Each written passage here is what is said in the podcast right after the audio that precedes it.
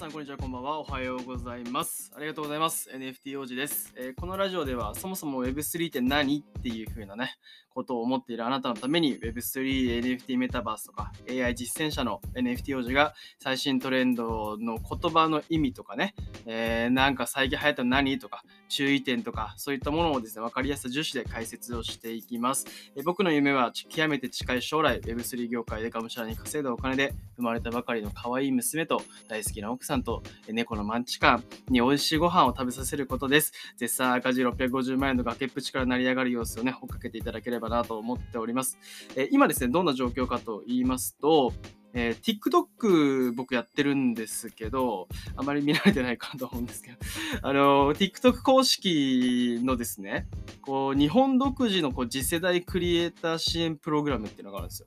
TikTok クリエイターアカデミーっていうのが TikTok 公式のやつがあるんですけど、その、うん、とジャンル特化型のね、えコースにえ支援プログラムに応募したんですよね。で、そうしたらちょっと選考落ちちゃったんですよね。まあダメかと。まあなかなかちょっと難しいよなって思っていたらですね、うんと、登録者数にちょっと制限があるくらいで、まあ、そんなにハードル高くないオープンコースっていうものにはですね、あの合格というか受かったみたいなので、そちらに参加できることになったので、TikTok からもこういろいろ学んでいってですね、NFT のこととか、こう、Web3 のこととかですね、発信できるような、なえー立場になっていきたいな、なんていうふうに思っています。はい。NFT 王子のわかりやすい Web3 ラジオ、今日もよろしくお願いします。さて、今日の本題は、話題のチャット GPT さんについてがっつり深掘りしたら結論、今年の2月が信じられないくらい盛り上がってそう。で分かった話ということなんですけども、本題の前にお知らせでございます。1月の9日に渋谷ロフト、すいません、新宿ロフトプラスワンで3時間にわたって行われたパジさんの1000本ノックボリューム2。え普段ボイシーやスペースでは聞けない、話されないリアルな質問にね、答えていただいたっていう回がありました。そちらの概要をですね、概要欄に貼っておきますので、ぜひ興味ある方は1000円、500円から2000円ぐらいのね、えチケットになっております。ぜひぜひ聞いてみてください。今、Twitter とかね、あと YouTube、パジさんの YouTube とかでも切り,、えー切り抜きがですね、動画流れていますので、ぜひそちら見ていただいて、どんな雰囲気かっていうのをね、見ていただければなと思っております。NFT 王子もですね、顔出しをしている感じですね。まあ、かなりね、もう1年前ぐらいから比べたら15キロぐらい太って顔パンパンな感じになってますけど、ぜひぜひ、あの、見ていただければなと思います。はい、本題なんですけども、話題のチャット GPT さんについてがっつり深掘りをしたら結論、今年の2月が信じられないくらい盛り上がってそうって分かった話なんですけども、チャット GPT って皆さん知ってますかね？簡単にちょっと概要を説明すると、チャット GPT っていうのはテキストを生成するね、AI です。テキストを生成する AI。サイトにアクセスをすることで使うことができます。テキストで質問をしたら人間とね、こう会話をしているかのようにこう返してくれるようなね、ものなんですけども、えっと、日本では、とか世界ではか、2022年の12月1日に一般では使えるようになったと。ただその現在はですね、チャット GPT っていうのは2021年9月までの情報をその AI が学んだものを答えるっていう風にはなっているということなんで最新の情報が得られるかというと、まあ、そうではないっていう感じなんですけどもとはいえめちゃくちゃこう増加してるんですよ使う人が。利用利用者が増加していて今は新規の、うん、とユーザー登録っていうのを一旦こうねサーバーが落ち着くまで止めてるみたいなそんな感じらしいですね。でとうーんとえ言われるのもですね納得なんですけどリリースから5日たった5日ですねユーザーが100万人を突破したんですよ。でこれがどんだけすごいかっていうとですねネットフリックスって100万人ユーザー登録まで3.5年かかったんですね。で Twitter が2年えー、Facebook が10ヶ月、Spotify5 ヶ月、Instagram3 ヶ月、ChatGPT5 日と。やばくないっすかいや、でも伸びがね、半端じゃないんですよね。まあ、今だったらね、うんと、ニューヨークの学校とかで利用が禁止されてしまったりとか、えあとはこう、チャット GPT を使ったロマンス詐欺みたいなのが増加しているみたいなね、そんな話もありますけども、まあ、この辺もちょっと後からね、深掘りをしていたいきたいと思っております。僕はですね、えググるって今使われてますけども、ね、この言葉が次はですね、あいるっていう言葉になるんじゃないかなと思ってます。AI るの AI を愛と呼んであいるになるんじゃないかなと勝手に思ってますよ。勝手に言っとけっていう感じかなと思いますけども、うんと深掘りをしていきます。え会社はですね、オープン AI という会社が、えっと作ったものです。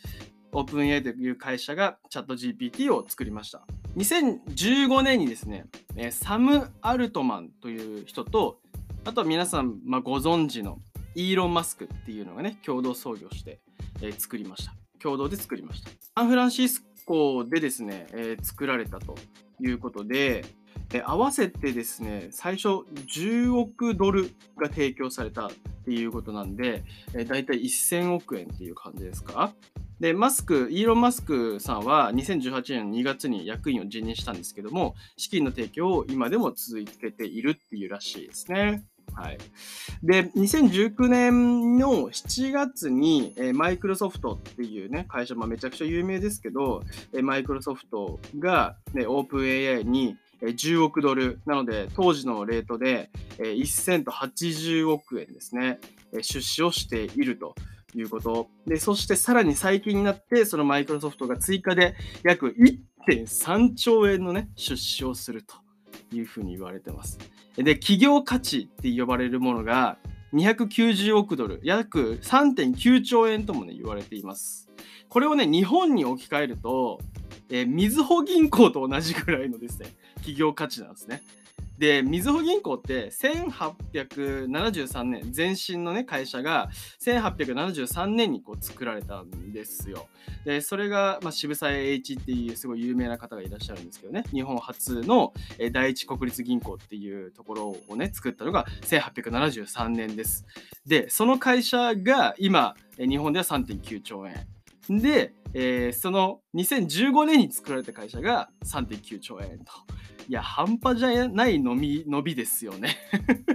これはやばいなと思いますけども、スピード感ね、やばいなと思いますけど、チャット GPT っていうのはちなみに Google の技術をね、使用して開発をされているんですよ。で、その技術っていうのが自然言語処理技術っていうものらしいです。自然言語処理技術。うんと、自然言語っていうものと、えー、処理技術っていうのをちょっとね、切り分けて説明をすると、自然言語っていうのは人間が使う言語のこと、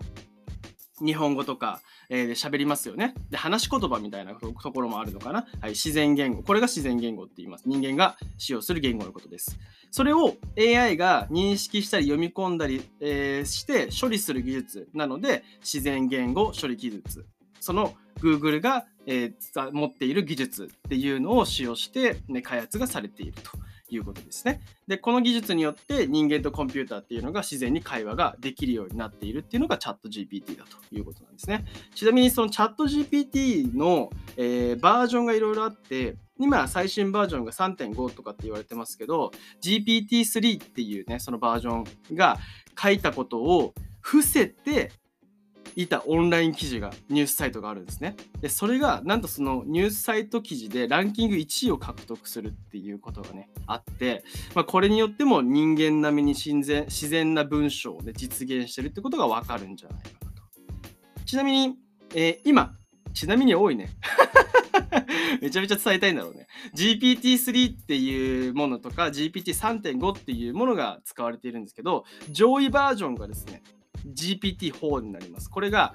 今年の2月にリリースされる予定だということですね。先ほどでタイトルで言いました。今年の2月が信じられないくらい盛り上がりそうっていう話。はい、この2月一緒でございます。なんでね、うんとこの2月やばいか、GPT-4 がやばいかっていうと、人間の脳のあの能力、処理能力とかを表す数値があるんですけど、それと GPT-4 がほぼ同じ能力になるんじゃないかみたいなことを言われてるんですよ。これやばくないっすか？今ね、ちょっとね、やっぱり、うんと、GPT-3 すごいんですよ。言語処理能力めちゃくちゃ高いんですね。で、会話もめちゃくちゃこうちゃんとできてるようになってる。めちゃくちゃって僕の口癖なんですか？これ。なんか、僕の口癖ですか？コメントください。すいません。GPT-4 っていうのがですね、人間と全くこう同じの能力ぐらいあるんじゃないかと、まあ、それぐらいになるんじゃないかっていうふうに言われていると。GPT-3 ですら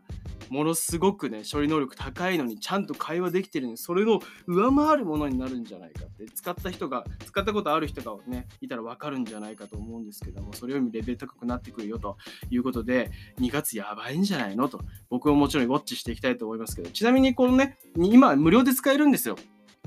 GPT-3、あのチャット GPT はね。ただ、企業向けに有料にされるっていうこともなんか検討されてるみたいですね。はい。で、ニューヨーク市の学校ではね、利用禁止っていう話しましたけど、これちょっとまあ、うーんきちんとね理解をしなければいけないなと思うんですけどその学校の、えー、組織のオンライン端末端末がありますそれとインターネットワークだけではだけで禁止をするとだから学生さんとか教員とか学校組織とその関係ない端末からチャット GPT に接続することはこれまで通り可能ですよっていうふうに言われています。はい、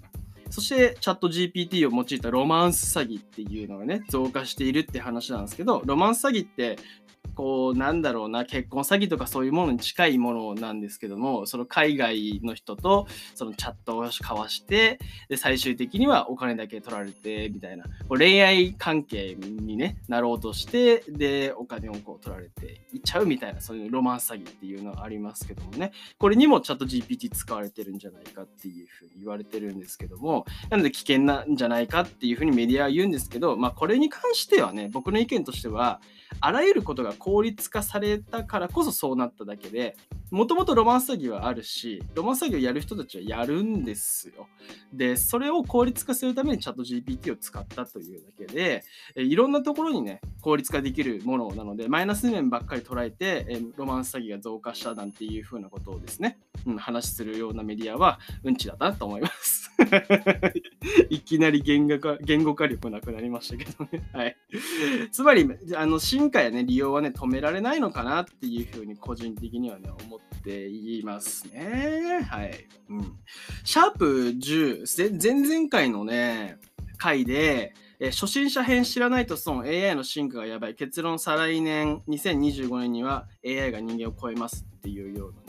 回もあるんですよ、ポッドキャストの中にね。こちらでも AI のやばさみたいなこととか、どんなことができるんですみたいな話をしてるんで、ぜひあの聞いてみてほしいなっていうふうに思っております。今日のまとめを簡単にしていきます。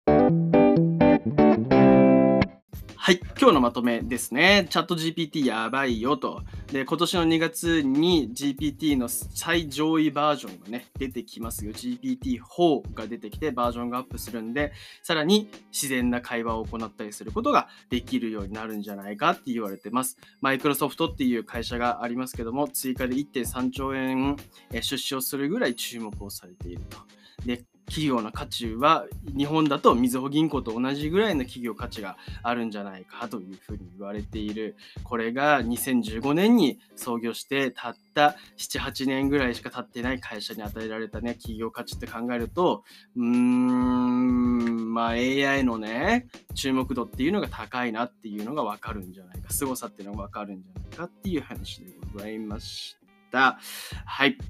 えこの放送がですね、少しでもいいと感じていただけたら、え超希少なクリプト NFT 王子クラブの NFT を差し上げますので、もらう方法、簡単3ステップです。1、ポッドキャストの方、今やってください。ポッドキャストの方は、画面右上にある点々点のマークを押す。Spotify の方は、画面右下にある四角から上に矢印がね、飛び出てるマークを押してください。え、2つ目、番組共有またはシェアボタンを押してください。えー、3つ目、ハッシュタグ、わかりやすい Web3 ラジオ、ちょっと長くてすいませんね。わかりやすい Web3 ラジオと、アットマーク、NFT 王子をつけてツイートをしてください。ぜひ今やっていただけたら嬉しいです。超あの超希少なね、抽選でクリプト NFT 王子クラブの、ね、NFT を差し上げております。NFT 王子が超有名になったら何かしらの特典があるかもしれません。はい。今日の放送少しでもね、楽しいって感じていただけたら嬉しいなと思っております。ではまた次回の放送でお会いできたら嬉しいです。ありがとうございます。したっけねー。